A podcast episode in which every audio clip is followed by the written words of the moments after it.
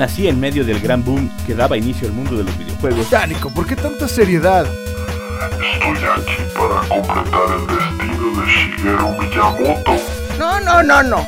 A mí ponme la radio. Mi nombre es Daniel Osoya, soy un maestro Pokémon. Ay, no. Edición limitada, cosplay, cartelera, comic store, gadgets, otaku. Bienvenidos a Mundo Geek. Muy buenas tardes, bienvenidos a su programa Mundo Geek. Como todos los martes de 5 a 6 de la tarde, estamos aquí para hablar de todas esas subculturas que ahora mandan en el mundo, lo que es el anime, eh, los cómics, la tecnología y muchas cosas más. El día de hoy tenemos un tema muy especial. El día de hoy vamos a hablar del aniversario de Sailor Moon y por eso nuestro programa lleva por nombre por el poder del prisma lunar. Y para acompañarnos el día de hoy, invité a una experta, un- una persona que nunca deja de hablar del tema en la oficina, a pesar de que estamos hablando de economía y otras cosas. Siempre sale a colación Sailor Moon. Marta Márquez, ¿cómo estás, Martita? Hola, ¿qué tal? Muy contenta, muy contenta de estar aquí en Mundo Geek. Me acabo de enterar que Nico me, me invitó para pelear porque dice que Sailor Moon es mala, pero no, al contrario, estoy aquí para, para eh, romper todos esos mitos. Es Y- una serie increíble. no, no te creas, gracias por la invitación, Nico. Este, qué bueno que nos visitas en este horario, ¿eh? Y fuera, fuera de, de horario familiar. No, no es cierto. Este, bienvenidos. El día de hoy es el aniversario del lanzamiento, el día de hoy, 7 de marzo. Es el aniversario del lanzamiento del anime, porque el, el anime salió después que el manga. Aunque hay que decirlo, el, fue un producto tan exitoso que casi a la par de cuando se hizo el manga, o sea, el, el cómic, lo que conocemos acá, se lanzó. O sea, en el 91 se lanza el manga y dijeron, ¿sabes qué? Vente, Toy. Animation le dijo, vamos a hacer el anime. Que voy a desanimar ahorita a Martita. ¿Por qué? El anime llegó aquí en México en, en el 96. Sí, no, llegó tardísimo. Sí, sí, sí. Y aún hoy en día nos llega tardísimo. Este, llegó en el 96, 96, 97 más o menos en- con Azteca. En Caritele. Eh, exactamente. Caritele. Pero no fue el primero. No, No. yo no sabía ese dato. Eh, esta. Eh, la, siempre se me olvida su nombre. Tiene ¿La creadora? eh, Naoko. Naoko. Takeuchi. Siempre se me olvida el Takeuchi, no sé por qué. Naoko Takeuchi, eh, ella hizo el primer manga de Sailor V. Oh, claro. Pero, pero esa, esa, o sea, el manga de Sailor V no llegó a México. Mm, el manga no.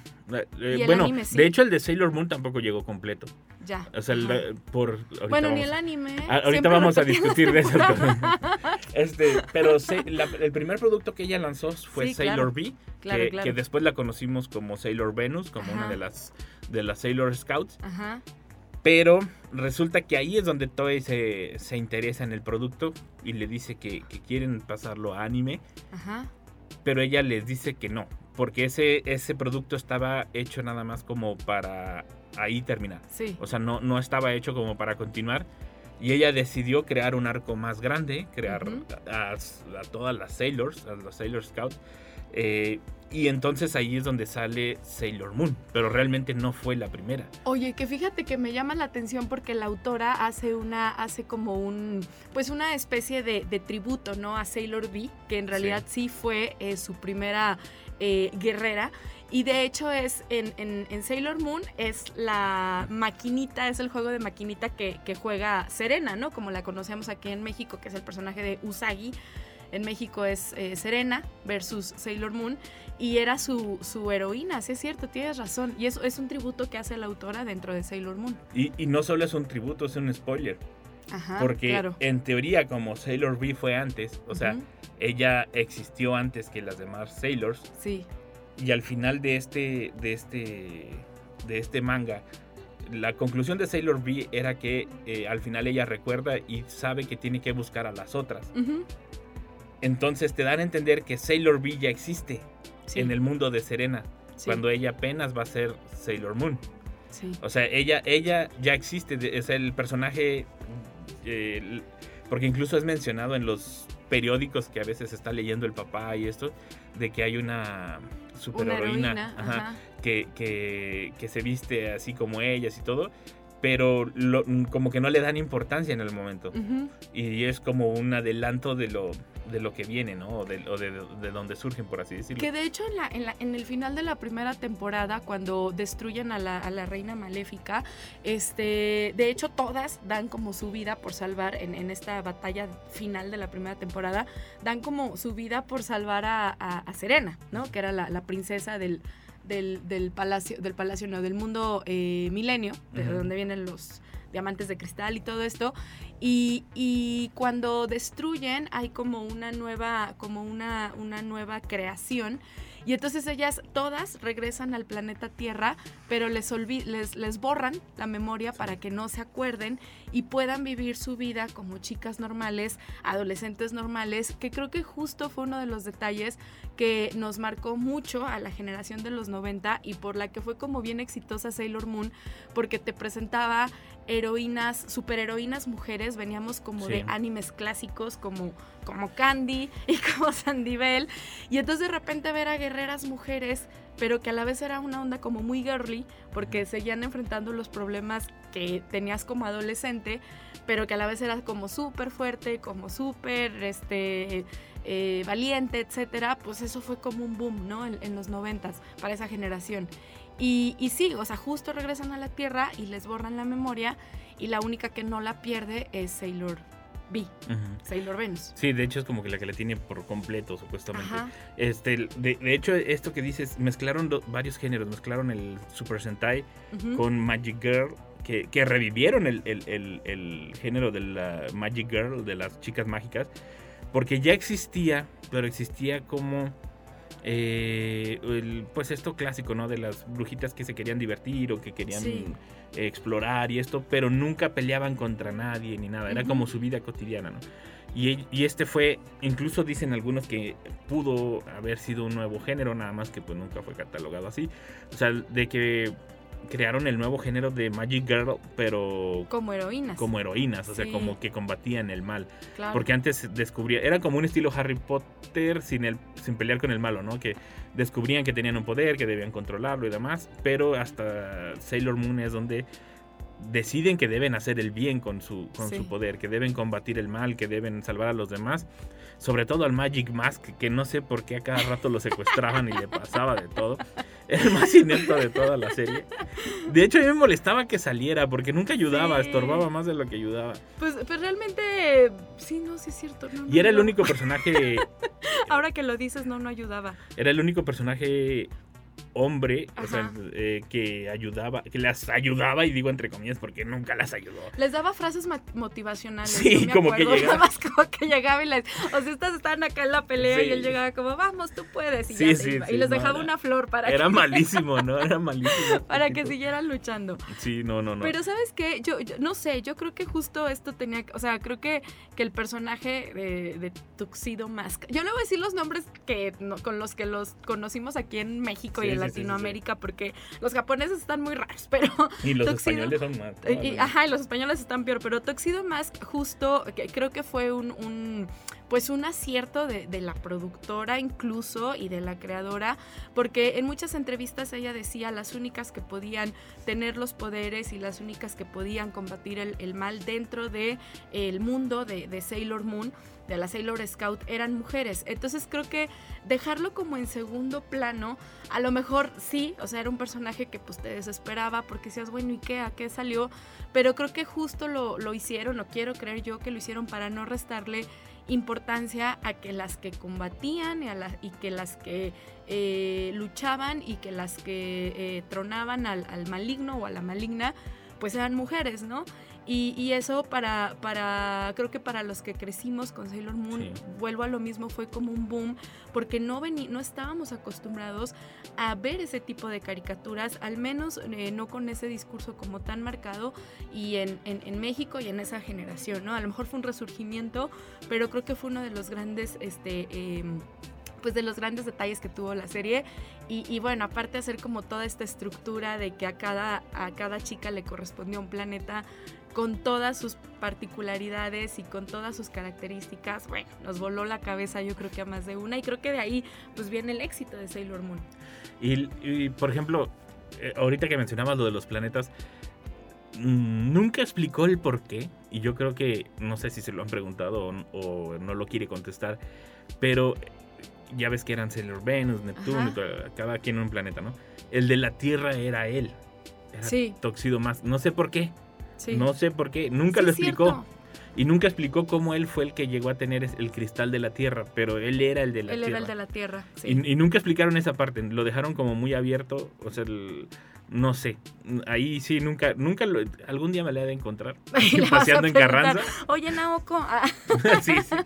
¿Por no, qué? Pero, pero, pero es algo que nunca explicó, o sea, Sí, como sí, por qué sí. la Tierra era, era él. era él. Pero, eh, pues nomás vino a estorbar a veces, creo que, yo, yo, yo creo que tiene que ver, o a lo mejor alguna posible, o, o una interpretación que tú le das como fan libre, es que él era pues el terrenal y era el que de alguna manera representaba como todos los males que aquejaban a la humanidad y pues ellas eran mágicas, perfectas, celestiales y no tenía nada, no, no había forma, ¿no? De, de- de que tuvieran algo negativo. No, no es cierto, pero ya, eh, hablando en serio, creo que sí era más bien como la representación terrenal de- del humano en sí, porque eh, Tuxedo Mask también hay que recordar que era un chico que tenía amnesia y cuando no estaba transformado como Tuxedo Mask no sabía quién era, de dónde venía, qué le había pasado y solo como en, en episodios que se ven en la serie, pues como que alcanzamos a ver que medio se acordaba que venía de, de- de otro lugar, ¿no? Y, y resulta que sí, que también había sido... em, o sea, había, reino, había, sí. había- ajá, había, había combatido y había sido parte del reino. Entonces, a lo mejor puede ser, es una interpretación como muy libre, no me hagan mucho caso, es de afán, pero creo que puede ser al- algo por ahí, ¿no? Y también algo que mencionabas hace un momento, rompió muchos paradigmas, muchos estereotipos de su momento. Que ojo, también hoy en día la critican y la critican bastante. eh, porque sí, hay que decirlo, todavía respetaba otros estereotipos. Sí, claro. Pero hay que recordar que eran los noventas. Y, Sí. y que ella lo empezó a crear más o menos, eh, pues casi finales de los ochentas, principios de los noventas. Y hay que recordar el estereotipo que había en aquel momento. O sea, Claro. Digamos, no, no es justificación, pero en aquel momento no lo podía romper más porque, eh, pues a lo mejor no lo publicaban o, o Pues ya nos eran como interesaba. ¿no? nuevos, o sea, en en ese momento, es que yo creo que, yo creo que uno tiene que ver las cosas en su dimensión. Sí. Y como tú dices, pues era la época de los 90 y ella lo escribió todavía mucho antes. Entonces, eh, eh, creo que si te refieres, bueno, no sé, pero yo creo que tengo, creo yo, que defender un poco la, la estética, quizá, Sí. o, o la estética física que tenían pues las, las, las chicas de Sailor Moon. La verdad es que eran chicas que, eh, ¿cómo decirlo? Estéticamente pues eran muy perfectas, Sí, ¿no? sí, sí. Y a lo mejor ahorita esos discursos ya son criticados, eh, que también es muy válido, ¿no? Criticarlos, de que por qué todas flaquitas, o por qué todas altas, o por qué todas bonitas, o por qué... Y hay que entender también que, que- que hay un, un estilo de la caricatura, ¿no? En, en- en- en- dentro de los mangas, estas como ojos grandes, súper expresivos, pues corresponden como a un estilo. Pero fíjate que yo algo que rescato, y, y- y espero que no me, no me linchen, pero hay algo que rescato es que justo te mostraba a chicas que eran muy valientes, que eran, que iban aprendiendo, que iban madurando, que tenían problemas de chicas comunes y corrientes de secundaria, que si le gustaba, que si se había quedado dormida, que si lo habían reprobado, que si, ¿sabes? Que si en un momento este, no tenía amigos, etcétera. N cantidad de problemas. Y, y creo yo que no está peleada esta parte de feminidad que mostraban a través de los personajes con el hecho de que fueran valientes y que fueran fuertes y que destruyeran a los más malos de la galaxia. O sea, creo que no estaba peleado como un discurso con el otro y yo desde mi perspectiva así lo veo. O sea, no, no, no le veo nada de malo que de repente eh, eh, pudieran ser chicas como estéticamente muy, muy perfectas.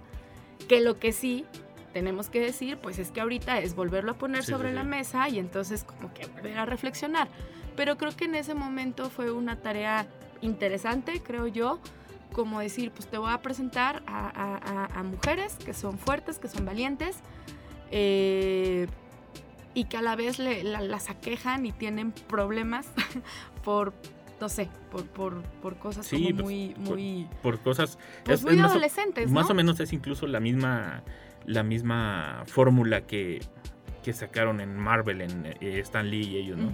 Que vieron que a la gente le interesaba ver, pues no seres perfectos que no tenían problemas y que no sufrían y que todo ganaban, sino que pues necesitaban ver a alguien más parecido a ellos y que tenía la valentía de... Y es que seguir sabes que, luchando, ¿no? o sea, y es que sabes que yo creo que sí, digo, sí, sí vale, sí vale la pena, ojo con esto, sí vale la pena como traer el tema a la mesa Sí, y, y reflexionarlo, ¿no? Pero creo que si lo ves como desde, desde esta parte como muy crítica, decir, ay no, porque ¿por qué tienen que ser güeras y bla, bla, bla, bla, bla, bla. Yo no soy güera y me identificaba con ellas y no precisamente por cuestiones físicas, sí, sí, sí. sino por el discurso que traían, que era wow, son pe- lo que te digo, ¿no? Son poderosas, son valientes, son mujeres, son amigas entre ellas y entre ellas se protegen y, y- y entre ellas están cuidando el planeta Tierra y, y bla, bla, bla, bla. Y creo que si de repente, no sé, como que endurecemos la mirada, entonces tendríamos que voltear a ver a otros personajes como la Mujer Maravilla, Sí, como sí, sí. la Viuda Negra, como que entonces también dices, pues son muy estéticas, ¿no? Eh, digo, hablando como en una cuestión física y, y creo que, que de repente, no sé, o sea, creo que sí vale la pena ponerlo sobre la mesa, sí quiero como ser muy, muy clara en este punto, pero volvemos a lo mismo, tenemos que ver desde, desde en qué contexto fueron creadas y entre las cuestiones criticables creo que sí debemos de rescatar otras, ¿no? Que, que a final de cuentas pues era el cambio y, y eran como estos nuevos discursos, eh, creo yo. Y fue tanto el éxito que llegó a tener eh, 200 episodios, Ujú. dos- 206 creo de hecho, eh, episodios la, la primera, Ajá, porque sí, sí. se han hecho otras, más de 20 juegos en arcade y consolas en aquella, en aquella época. Y lo más interesante es que esto yo no lo sabía y de hecho le, has tratado, le he tratado de buscar y no la he encontrado. Hubo un live action. ¿En serio? Sí, hubo un live action, pero no salió de Japón. O sea, solo se quedó en Japón. Ah, Las críticas no eran, pues, terribles, ujú, pero tampoco eran buenas. ujú. Pero cuando ves los, los videos y dices, "Ah", como, que, como que quisieron hacer una mezcla, o sea, Y no, no, literalmente no le salió. quisieron hacer una, una serie Super Sentai como lo era Power Rangers y eso en live action, pero pues, pues ya era una época bastante tarde. ya, ya- no Sí, quedaba, no. o sea, pero, pero eh, me interesa verla porque duró Que la dejen en animación, no, no se les ocurra hacer eso, déjenla en animación si nos están escuchando. No, y ojo, a Naoko le han ofrecido bastante eh, para Sí, llevarlo a live action. Sí, sí, sí. Y ella, eh, es- eso Haces es algo... bien Aoko. Ah, Sí, sí, sí, que lo supervise bien. Porque si no pasa lo que Goku y esto, que, no, que, que se los lleva a, a bailar. Pero ella no, no lo ha permitido, sí controla bastante como el, el producto. De hecho, al punto de que, digo, sí recibió premios antes como de, pues, de artista emergente y todas estas cosas. Pero realmente su proyecto así triunfal y, y del que no ha tenido otro éxito semejante es este. O sea. Naoko, este es su, Su proyecto. es su legado, ¿me entiendes? Pues es que imagínate, nomás hecho cinco temporadas. Ah, Y bueno, y la última es Sailor Crystal, que, que fue como esta. eh, fue, fue como esta Remasterización, rema- remasterización en, en cuestión de, de animación. Y. Pero, pero échale cinco temporadas. No, Ay, y, de, y hecho, temporadas. de hecho esta, esta que mencionas de Sailor Crystal, Sailor Moon Crystal, este, eh, se apega más al manga, porque hay que decirlo. eh, es- esto es algo de lo que sufren mucho, sobre todo los mangakas, Ajá. cuando llegan a ser eh, muy populares. Y sobre todo como ella, que, Sí. que iba casi a la par del anime, Sí. llega un momento en que no, no lo pueden, o sea, no lo pueden sacar adelante. Y casi toda la, la segunda, más bien toda la segunda temporada de Sailor Moon, de la de los noventas, Ujú. fue relleno. O sea, todo eso no, Sí. exi- no existe en el manga. De hecho, de hecho te iba a decir que, que, que para mí fue, o sea, a mí no me gustó. Ay, sí, ya me voy. A mí no me gustó tal Ninguna, tal ya me voy. no, no es cierto. A mí de las cinco temporadas no me gusta la segunda. O sea, lo, lo- lo único rescatable es ahí que aparece Rini, que es la niña esta rosita chiquita, que viene a ser como la hija de Toxido Mask y Serena. Y no me gustó eh, la 4, que es eh, eh, donde sale el grupo musical, que luego ahí viene la, más adelante viene la, una de las grandes, este, pues de las grandes cuestiones, ¿no? Que, que estuvieron siempre rodeando a, a toda la serie de Sailor Moon. Ahorita la, la- la platicamos, no me quiero adelantar.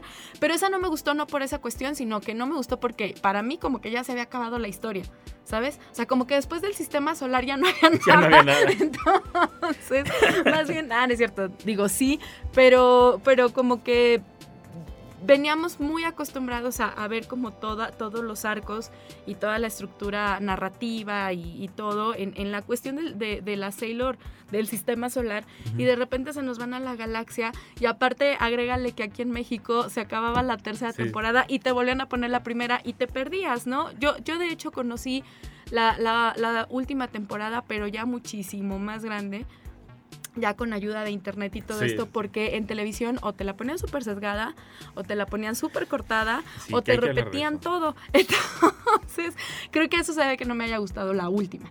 Y la, y la segunda sí fue un relleno total. Sí, Es no, la más aburrida, de com- hecho. completita. Fue fue un relleno para ella eh, poder eh, realizar el arco para la tercera y poder darse aire, o sea, porque eh, ese, ese es, ese es uno de los grandes errores que siento yo que cometen Sí. las, las productoras de, de animación, que no les permiten crear, mínimo tener dos o tres temporadas de respaldo como Sí. para ellos poder continuar. O sea, y ahí es donde a veces uno pierden al, al público, como tú. O sea, el- yo a mí me valía, yo la seguía viendo. Yo no De hecho, le fíjate que yo la segunda pero- me acuerdo que me brincaba los capítulos. O sea, como que veía, te digo, veía Caritele. Y, y digo, y ahora que recientemente la empecé a ver otra vez ya en internet, ya, ya muy fresa. No, pero este, yo, yo los capítulos de la segunda temporada como que los, sigue, los el que reproduzco y el que sigue ya sé, veo más o menos qué. Y realmente son lo mismo todos los capítulos. Entonces dices, ay, lo único rescatable pues es esto, que llega Rini al planeta Tierra y que no sabemos pues es un misterio, ¿no? La, la ponen en esta segunda temporada como un misterio de que, ay, ¿quién es? Y, y justo es el punto de, de la tercera entrega. Y la tercera entrega es fascinante. O sea, sí se ve la mano de la, de la autora, de Naoko, y, y sí se ve este arco que tú comentas, por, com- comentas porque es donde aparecen otras Sailor y además donde aparece el poder, el, el planeta de la destrucción, que es Sailor Saturno, que para mí es una de las pro. que, que también hay que decirlo, sufrió bastantes cambios que, que a pesar de que a Naoko no le gustaban, que, que a, de- a pesar de que ella trataba de controlar lo más que se podía, sufrieron muchísimos cambios eh, los personajes. Una, empezando del manga al, al anime. Les, les modificaron eh, ciertas cosas como a veces los uniformes, a veces les modificaron eh, las personalidades. Porque de las primeras tres Sailors, no creo que era la de Marte, este, en el manga la distinguían como alguien muy serena, como alguien muy centrada, así. Y, Y en el, y en anime era enojona y siempre se estaba peleando con Serena y Sí. así. Y, era- Entonces- y, y había como hasta cierto envidiosilla, Sí, ¿no? cierto pique entre Ajá. ellas, sí, sí, sí. Y, y, o sea, y cambiaron bastante el, el- ¿cómo se llama? La personalidad de, la Sailor, ¿no? Que fue lo que con Crystal quisieron como corregir y como que darle... eh, quitaron todo el relleno, fue el primer buen trancazo, que de 200 se hicieron 46 capítulos, el- ya. Sí. pero también se, se quitaron muchas de las anécdotas o de estas... eh, como para tratar de, de estas explicaciones donde entendías por qué se hacían amigos, ¿no? O amigas, Claro. perdón. Este, Pero fíjate que sabes que, Nico, ay, yo, yo que, que- de que justificando como sea, pero y No, allí se pero ¿sabes respetaron los, los personajes del manga, o sea, el carácter el. Sailor Cristal. Ajá. Sí, de hecho sí es como mucho más eh, fiel al, al- al manga, tengo, tengo entendido. sí, sí. Pero sabes qué, Eh, a, mí, a mí, por ejemplo, el, el personaje de Rey, que viene siendo Sailor Marte, me pareció interesante porque está asociada a Marte, pues que si lo ponemos como fuera de Sailor Moon, es un planeta al, al que tenemos como atribuida la guerra, tenemos atribuido eh, eh, el fuego, ¿no? O sea, es como una, una energía como súper poderosa la del planeta Marte, que a mí también era algo que me, me encantaba dentro de la serie, o sea, como toda esta parte de toda esta cosmovisión y toda esta como, como de los planetas y, cada chica como representaba de alguna manera la personalidad del planeta. Y, y- y al menos en el, en el personaje de Rey sentí que fue como una buena, eh, fue un buen cambio porque era de alguna manera la antítesis, ¿no? De, Serena.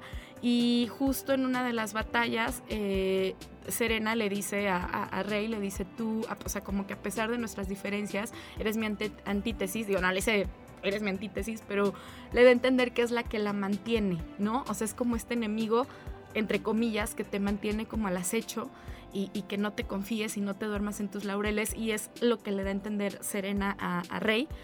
Y, y, y a final de cuentas Rey le dice te quiero, ¿no? Y, y tan es su, su, su incondicionalidad a pesar, a pesar de sus diferencias como tan dispares, que entonces en esta batalla de la última temporada pues da la vida por, por, por Serena, ¿no? Entonces, fíjate que Spoiler para alert, mí- si no lo habían visto ya supieron qué pasó. Entonces, para mí, como que el personaje de, o sea, como que este cambio, o sea, creo que algunos cambios a lo mejor fueron interesantes o fueron como aplaudibles, eh, eh, como el caso, el caso muy específico de Rey, del personaje de Rey, porque no me la imagino representando a Marte, que es el planeta de la furia, ah, ¿no? Sí, de sí, de sí. la guerra, de- del rudo, rojo, fuego, etcétera, como con una personalidad como tranquila, ¿no? No sé. Creo que ese fue buen cambio, creo. Sí, pues ahí lo tienen, es la voz de los fanáticos. Lo único que sí es que nunca entendí cómo podía correr con zapatillas. Eso sí, yo decía, ¿cómo? Ah, Es de los grandes misterios junto con Jurassic World. Nunca lo hemos entendido. Vamos a un corte y regresamos con más en su programa Mundo Geek.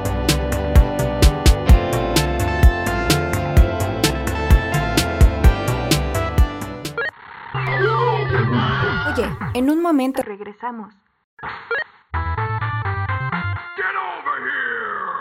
Ya estamos de regreso en Mundo Geek. Ya estamos de regreso en su programa Mundo Geek y continuamos con el tema del día de hoy que es por el poder del prisma lunar, ya que hoy es aniversario del lanzamiento de la serie de anime Sailor Moon, este, de la primera aparición en televisión. Eh, continuamos con nuestra invitada de lujo, Marta Márquez. ¿Cómo estás, Martita? Y ahora sí te voy a decir algo. A ver, cuéntame. ¿Tú sabías que en 1995 en Estados Unidos los gringos intentaron hacer un remake? No. Intentaron Y hacer... no los dejaron, ¿no los dejaron? No pudieron. Ay, qué bueno. Salía carísimo. En Porque serio, lo sí, que intentaron imagino. hacer era que fuera eh, mitad animación y mitad eh, Live live, action. action. Ay, no es cierto. Y de hecho solo hubiera es, es tan, es tan- eso. es tan mítico que solo existe eh, como la grabación de alguien. eh, De esas veces que como en la Comic Con y estas cosas que, que anuncian los lo que va a venir y todo esto, Ajá. anunciaron el, el programa, o sea, lanzaron el, el tráiler del anuncio. Y, ex- y lo único que existe es la grabación de alguien que grabó la pantalla cuando, cuando estaba anunciándose. Era una producción de Bandai Toon Makers y de Renaissance Atlantic Entertainment. e- Era la propuesta. Pero salía carísimo. No, pues comparado con, con solo hacer la traducción Ajá. y el, el- ¿Cómo se llama?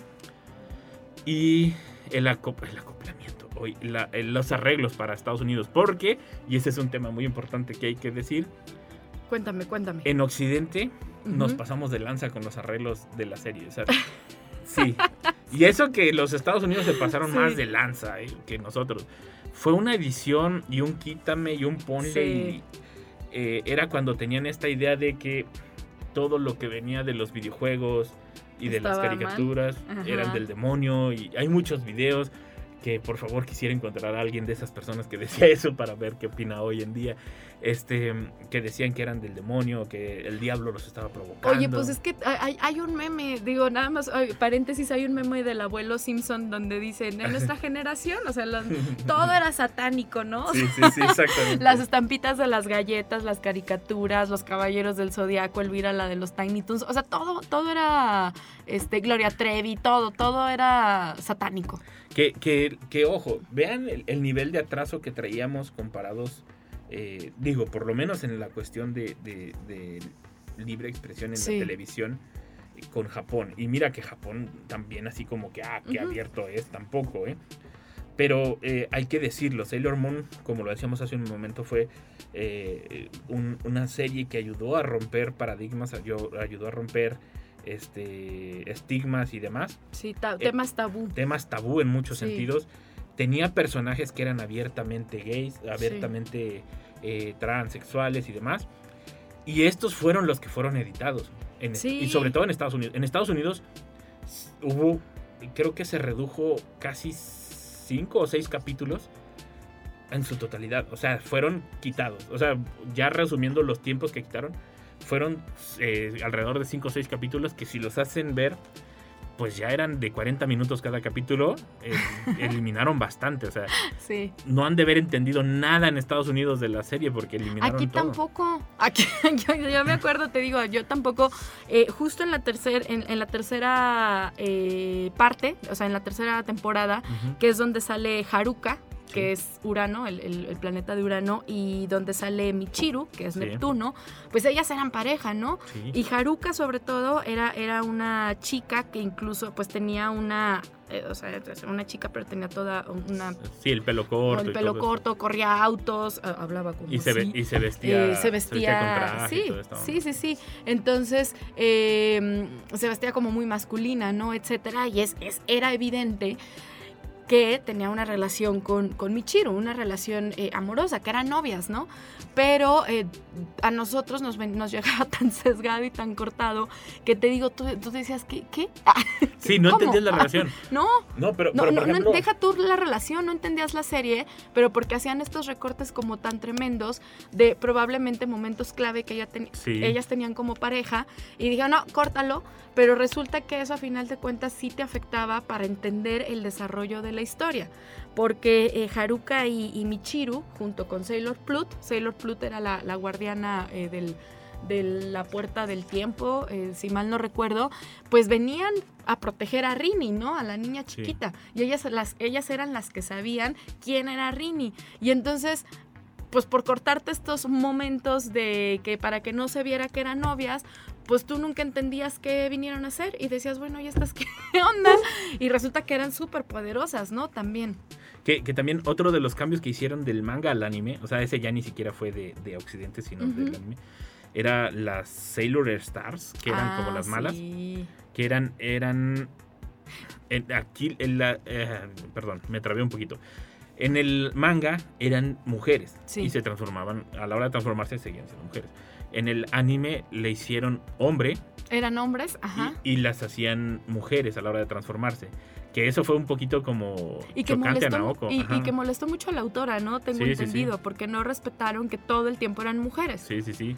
Y, y de todos modos, eh, ahí también hubo un poco de sesgo acá en Occidente, porque uno de los personajes, creo que se llamaba Sella, Sella, sí. este, siempre tenía un crush con Serena. Ujú. y, Serena con él. Y era, y era, o con ella, mejor dicho. Bueno, sí, con ella. Este, y, el- y, y fue de las partes editadas, o sea, fue de las partes que, que, o sea, yo creo que en Estados Unidos ni llegó. No. Acá a veces nos los maneja. Acá creo que sí respetaron esa transformación en latino, en Latinoamérica.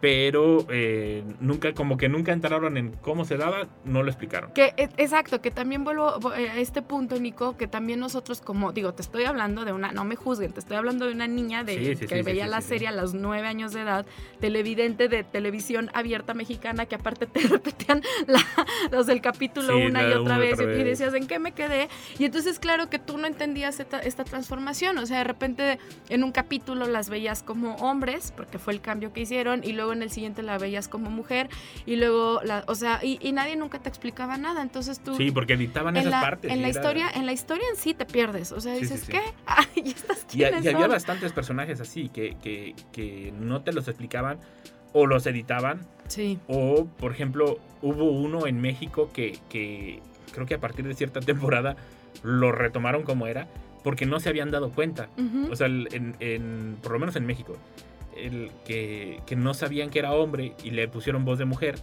porque el dibujo mm, ellos pensaron. en, y, el, en la primera temporada. ajá, ¿no? y ya después le volvieron otra vez la, la- la voz de hombre, de que no sabían de que, que era, pero de que era hombre, perdón. Y no sabían cómo manejarlo. O sea, el, el problema era ese, que, que estaban tan cerrados a estas asociaciones que se crearon en Ajá. aquel momento, sobre todo en Estados Unidos, de, de sesgar la tele, de cuidar Ujú. lo que se veía y esto, que estaban pues mutilando la, La obra, historia. ¿no? La- la De hecho, historia. te digo, yo, yo en realidad la de la de eh, ja- ja- eh, Starlight, Ajá. que era la última temporada, la vi mucho después. O sea, mucho, mucho después. No, no, o sea, te digo, llegabas creo que a la tercera temporada y te volvían a repetir la Sí. primera, ¿no? Entonces decías, ¿qué pasó? Y ya la, la, esta última temporada, digamos, porque la Cristal pues más bien es una remasterización, entonces esta última temporada pues no, no sabías qué había sucedido y la conocimos hasta mucho tiempo después, que a mí tengo que decirlo y lo que comentaba hace rato, ya no me gustó, no por ese hecho, sino como que la, la historia siento que ya había llegado a su fin o sea, como desde la tercera temporada ya se me hace un poquito como forzado el arco, ¿no? Y las Sí. luchas y todo esto. O, o sea, como que, ay, ahora sí ya, Ya salió la más... Como que salió la más mala de las malas, ¿no? Y te venían anunciando a la más mala de las malas desde temporadas antes, entonces decías, ay, como que ya se te volvió a hacer un poco como repetitivo la, la, la, la, la pues sí, el, el, el problema. Entonces, el, el clímax, ¿no? Ya sabías como que qué iba a pasar y ya sabías que iban a reencarnar y ya sabías que se les iba a olvidar todo lo pasado y ya sabías que Serena las iba a liberar a todas. Entonces ya se había hecho para esta cuarta temporada, ya se había hecho cansado el, el tema en cuanto a la historia, el desarrollo de la historia y aparte cortado, pues más. Pero lo que sí es muy aplaudible de Sailor Moon es que, pues sí, fue pionera en, tener una representación eh, eh, de la comunidad LGBT en una caricatura que aparte era para, para, eh, pues, para niños y niñas muy pequeños, ¿no? Entonces, creo que es algo muy aplaudible y que en su momento pues causó como mucho mucho relajo en la crítica y en la sociedad porque pues Sí. no estábamos acostumbrados a hablar de esos temas o que se nos hablara de esos Pero temas. en aquella época cualquier cosa era relajo. o sea, salió un Pokémon, es el diablo, porque no sé qué. O sea, no, no, no, o sea, no.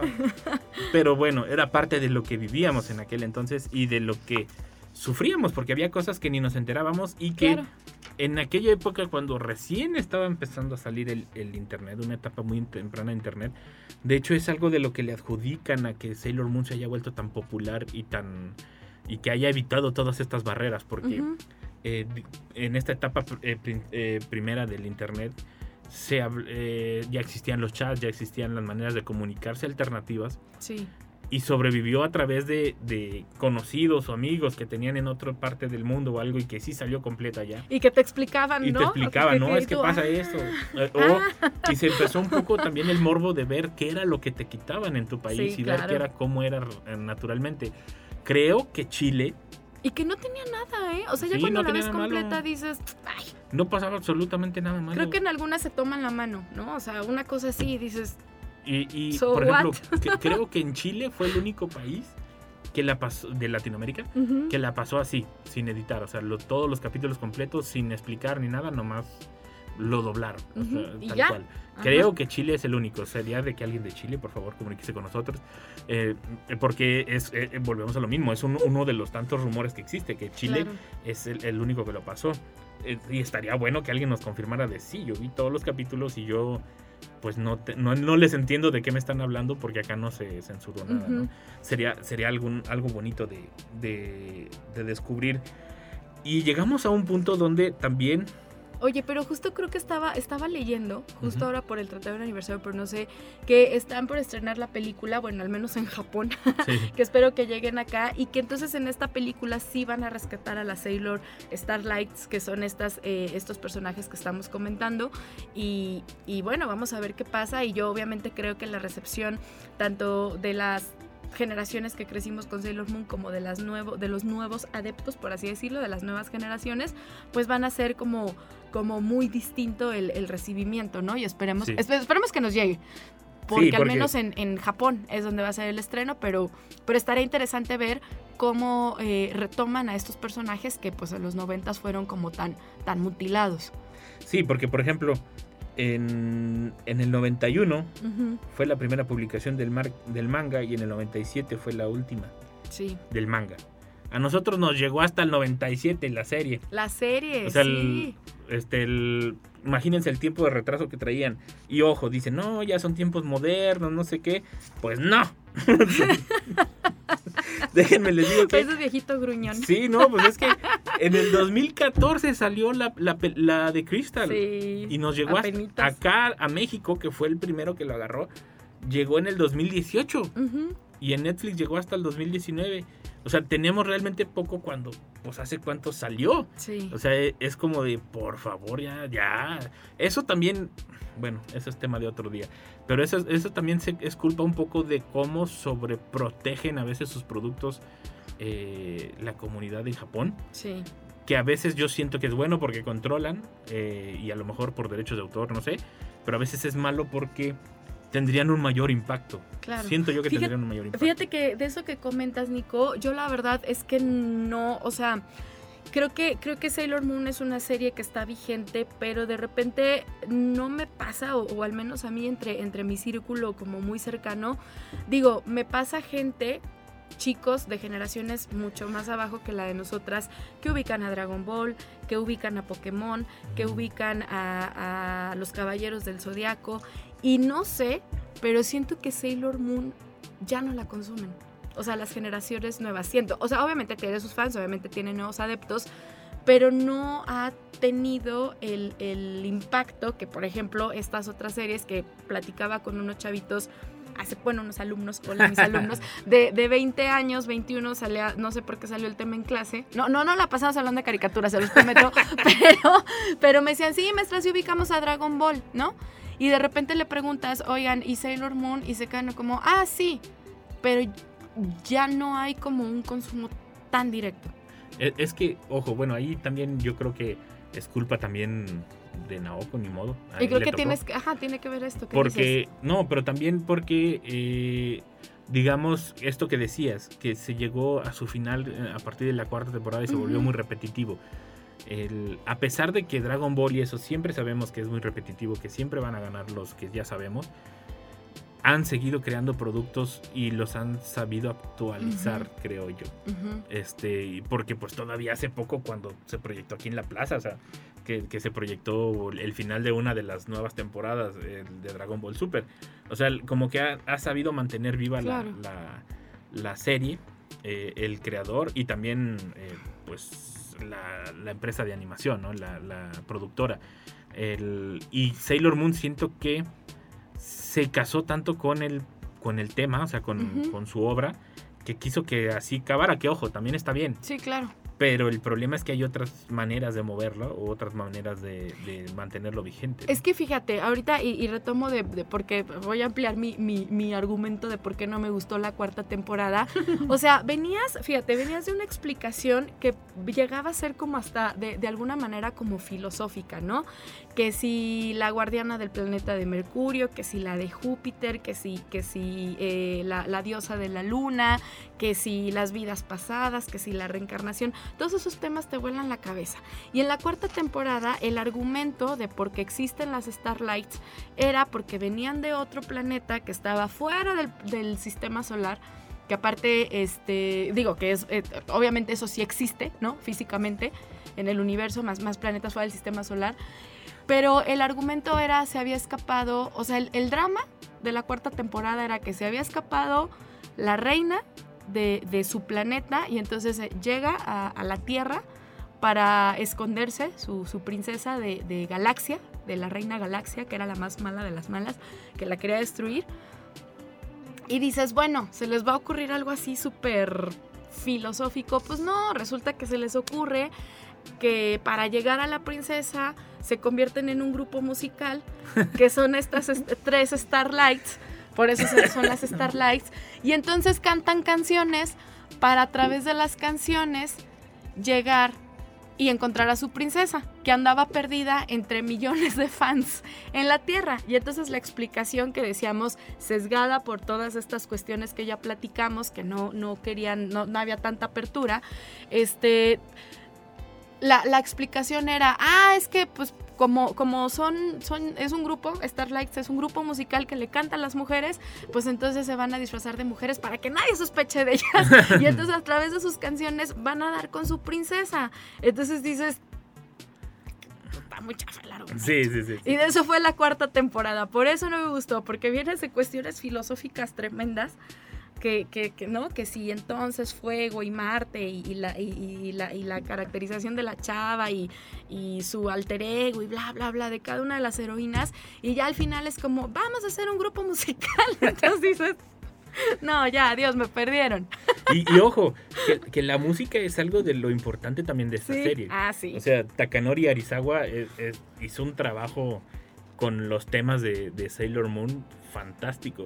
De hecho, sí, sí, eh, sí, de- desde el 97, ma- eh, más o menos, hasta el- su fallecimiento, lamentable, eh, él se dedicó ya exclusivamente a Sailor Moon, o sea, a hacer los temas y música de Sailor Moon. O sea, también creo que de la esta de Crystal y eso, él le tocó eh, meterle mano a la música. Y la verdad, todos Sí, en cuanto es la genial. escuchamos la, la, la reconocemos. Yo no me la sé como otras personas que conozco, pero, pero sí la reconozco. O sea, sí sé que, de quién es, o sea, sé de qué, de qué anime, de qué apertura Todo, es y todo. sí. O, sea, el- o sea, lo reconoces inmediatamente. Y fue algo fundamental en el éxito también de la, de- del, del anime. Y, y- Totalmente. y- y caer en esto, yo siento Yo siento que ya fue un argumento fácil y, y que se le acabó la imaginación a Naoko. No, y espérate, no es cierto, e- ella, pero ella- no sé. yo siento que todas esas, sobre todo las canciones, porque no pegaron ni siquiera esas canciones, porque ella tiene composición de canciones, creo que fueron de ella, o sea, creo que ni siquiera fueron de, de, lo- de los músicos, o sea, de la gente que estaba componiendo musicalmente la- la- el anime. O sea, y yo creo que fueron aporte de ella, como que a lo mejor quiso incursionar en el, en el ámbito y Ah, Pues la no. regó. La regaste, Naoko. Ah. No, porque es que mira, justo eso, Rico, de verdad, se los prometo. Y ya no la quiero spoilear, ya les conté todo, pero Ya les conté en la, en la tercera temporada, cuando llega este, la Sailor, Sa- Sailor, la Sailor, que Sailor. no debe, que no debe despertar, que es Sailor Saturno, porque Saturno es el planeta de la destrucción. O sea, ve el tamaño de, de- de- de conceptos que traía y de repente dice, ay, ¿cómo le vamos a hacer? Hacemos el grupo musical. no. Mira, ¿no? les voy a dar unos datos de, de lo, para que vean lo importante que fue Sailor Moon y sobre todo su música. Bueno, nada más de la música nada más tengo uno. A ver, a ver, cuéntanos, cuéntanos. Eh, Takanori Arizawa Ajá. fue el ganador de un premio internacional llamado Hasrak, así se, así se lee, con J al inicio, Hasrak, Hashtag. Por la, la obtención de mayor regalías a nivel internacional, Órale. debido principalmente a Sailor Moon. Este lo ganó Eso. en el Ah. 98, en el 2000 y en el 2001. O sea, no está tan, tan atrás, o sea, no, no fue no fue tan atrás, ¿no? Eh, en el 2004, un estudio mostró que había 3.335.000 websites de Sailor Moon. ¿Cuántos? ¿Tres millones? 3.335.000 websites de Sailor Moon. De Mickey Mouse había solo 491.000. No manches. O sea, solo para que vean el, el impacto que tuvo en las, en, la, en la- las generaciones, ¿no? Fue doblada a 42 idiomas, eh, lo que la convirtió en una de las de los animes con más doblajes conocidos. Porque también puede haber de esos doblajes piratonas que a veces, pero como tal de ahorrárselos. Y fue emitida en más de 80 países. O sea, el- la importancia de este anime Sí. es una de las... Yo creo que solo lo supera Dragon Ball Dragon o One Ball. Piece o de estas que han sido últimamente. Oye, hace poquito vi en internet una, una pregunta que decía, ¿quién ganará en una batalla, Dragon Ball o Sailor Moon? hay, que, hay que preguntarnos. No, incluso ha sido víctima de, de los ahora llamados fan-made, Ujú. de, que, de los trabajos hechos por fans. eh, tanto en el buen sentido como en el malo, ¿eh? No le busquen porque hay de todo. O sea, el- y han sido víctima todos estos personajes, ¿no? Incluso Sí. como crossovers entre, entre las distintas series. Y la verdad es de llamar la atención que algo que nos llegó sesgado, que nos llegó a medias, que se batallaba en conseguir. O sea, yo no recuerdo el final de Sailor Moon porque Es no sé si lo vi. Ajá. O sea, porque no, nunca nos lo pasaron. No, de hecho, o sea, nunca lo vimos. En la tele abierta nunca vimos el final de la serie. En- Entonces es increíble el nivel de, de- de apego que tiene la gente con este anime. Al punto de que en, en el 97 Walt Disney lo quería comprar. Sí, qué bueno que no lo compré. Y, no, y, no- y qué bueno que no lo vendieron. Porque bueno que le no hubiera pasado lo que. Le hubiera pasado lo que le pasó después a los Power Rangers. Que. Walt Disney no supo qué hacer con ellos, lo mal. Lo malbarató, Lo malbarató. lo- lo volvió a comprar el dueño anterior y lo volvió a levantar y volvió a ser millonario otra vez el dueño anterior. O sea, el- eh, e- es esta parte de que el occidente todavía no está preparado a veces para productos de oriente. O sea, todavía no estamos preparados y sobre todo para, productos de Japón, Corea, como que todavía no entendemos, más bien, todavía no entienden los que están a cargo, que a, los de- a nosotros, la gente que nos gusta, no nos importa. O sea, porque incluso le cambian los nombres, les cambian... Que hasta eso ya, ya lo respetan más. Porque en aquel entonces a todas les cambiaron el nombre, a todas las Sailors. Sí, todas tenían nombres muy, muy... Bueno, eh, o sea, era Serena, Amy, Lita, o sea, nada que ver, Rey. Sí, ¿no? Y, cuan- y cuando entra al control de la producción de la serie aquí en México, la... Ay, se me olvidó su nombre, pero es la voz de, de Serena, de Ujú. hecho. Ella empieza a respetar los nombres de, de Japón. O sea, Ujú. empieza a respetar los nombres y empieza a respetar cómo venía la serie. Ella es la que empieza a cambiar como la tendencia. Y es algo que, que todavía no, no entienden los encargados, que a nosotros no nos interesa. Claro. Nosotros lo consumimos en internet, incluso en japonés, porque ustedes no nos lo quieren dar como nosotros lo ¿Cómo va? queremos. Sí, claro. Entonces, es, es algo que yo creo que la industria debió haber cambiado ya hace 20 años y apenas lo está entendiendo o queriendo entender y que todavía les falta muchísimo para entender. Y, y fíjate que a pesar de todo es como la, la paradoja, porque a pesar de todo siento que con todo esto mal, o sea, todo esta la forma que tuvimos para consumirlo, etcétera, etcétera, etcétera, lo sesgado, lo tarde que nos llegó, creo que fue un refresh. A final de cuentas, para Sí. esa generación que veníamos, vuelvo a lo mismo de ver como temas bien, ah, bueno, animes súper clásicos, que amo Candy, por cierto, lo amo, me fascina Candy. El peor, el peor anime de la historia. Pero fíjate, venía de ver Candy Sandivel, donde tenemos una heroína, pero que se la pasa en el drama, a ver a hero- heroínas que toman acción, entonces, y que a la vez eran chicas comunes y corrientes, ¿no? O sea, que iban a la escuela, que tenían el problema con la amiga, con el novio, con la familia, con bla, bla, bla, bla. Este, Serena es una especie hasta de antiheroína porque nos la pintan como una chica que, que reprobaba matemáticas, Sí. que, que era miedosa, ¿sabes? En- en- y, que, y que ya cuando al- alcanzaba el alter ego era totalmente distinta. Y, y- y creo que eso conectaba muy fácil, ¿no? Y conectaba muy fácil con las, con las niñas de, de- de ese, que crecimos en ese momento con ellos. Y, y aparte, pues toda esta estructura y toda esta creación de que si los planetas y, y las personalidades y, y las características de los planetas, wow. Que por cierto, nada más dato curioso, puedo darlo rápido, rápido, rápido. Sí. Hay un hay un libro de un que nada que ver, pero hay un libro de un no es para de un Es escritor pirata. mexicano que se llama Mauricio Molina, que se llama Planetario. Y es como bien curioso, Planetario yo me lo encontré hasta mucho después y justo, o sea, aparece tal cual, eh, Mercurio, Venus, Tierra, Marte, Júpiter, o sea, tal cual como Sailor Moon y dices paralelismos, qué, qué, qué, qué loco, pero eso a mí me voló la cabeza. Y a ver qué pasa ahora con Plutón, porque ya no es planeta. Pues recuerden, bueno, sí, de hecho. muchas gracias Martita por acompañarnos. Gracias. Y Gracias, recuerden que estamos aquí todos los martes y si no nos pueden escuchar a través de los podcasts en todas las plataformas que ya conocen. Eh, muchas gracias y recuerden, el game over no es el final del juego. Hasta la próxima.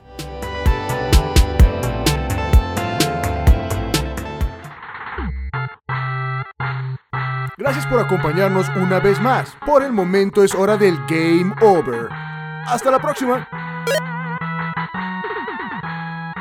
Mundo Geek es una producción de la Dirección de Radio y Televisión de la Universidad Autónoma de San Luis Potosí.